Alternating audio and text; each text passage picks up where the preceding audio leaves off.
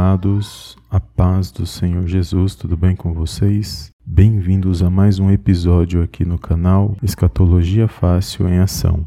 E hoje nós vamos dar continuidade ao nosso estudo de escatologia bíblica. E se você tem acompanhado os nossos estudos, não deixe de assistir os primeiros episódios e dar continuidade nesse estudo que eu sei que vai ser uma bênção na sua vida espiritual. Amém? E hoje nós vamos dar continuidade, nós vamos falar sobre quais são as sete dispensações. E a visão escatológica que nós estamos trazendo é a visão pré-tribulacionista. Amém?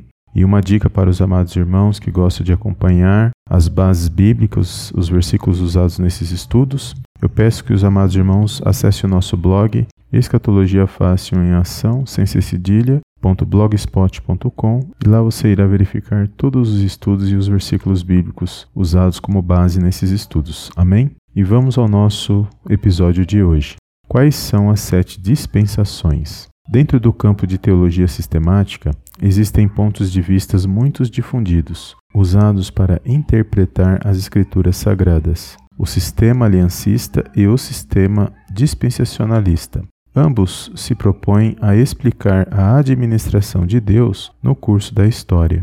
O aliancista entende que Deus administra seu plano redentivo através de pactos ou alianças. O dispensacionalista entende que Deus administra através da revelação progressiva por meio das dispensações. Obviamente, o foco desse estudo é falar sobre as sete dispensações, Assim, hoje vamos falar sobre o ponto de vista dispensacionalista em relação às sete dispensações. Mas antes é preciso entender e compreender que dentro de cada período da história haverá sempre uma responsabilidade, um fracasso e no final um juízo. Amém? Primeira dispensação: inocência. Início da criação até Adão. Sua principal responsabilidade era não comer da árvore do conhecimento do bem e do mal, mas fracassaram ao comer. O juízo foi a maldição e a morte. Segunda dispensação, a consciência. Início da queda até o dilúvio. Sua principal responsabilidade era obedecer e oferecer sacrifícios, mas fracassaram por causa de sua grande corrupção. O juízo foi um dilúvio universal. Terceira dispensação, o governo humano.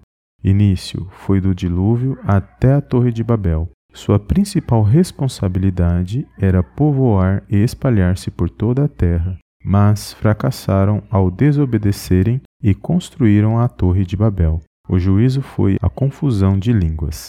Quarta dispensação, a promessa. Início foi de Abraão até a lei no Monte Sinai. Sua principal responsabilidade era permanecer em Canaã, mas fracassaram ao ir morar no Egito. O juízo foi a escravidão. Quinta dispensação, a lei. Início da lei, no Monte Sinai até Cristo. Sua principal missão era guardar a lei, mas fracassaram ao violarem a lei e rejeitarem a Cristo. O juízo foi a dispersão mundial. Sexta dispensação, a graça. Início da vinda de Cristo até sua volta. Sua principal responsabilidade é receber Cristo pela fé e andar no Espírito. Seu fracasso é a rejeição de Cristo. O juízo será a grande tribulação. E a sétima dispensação, o reino milenar.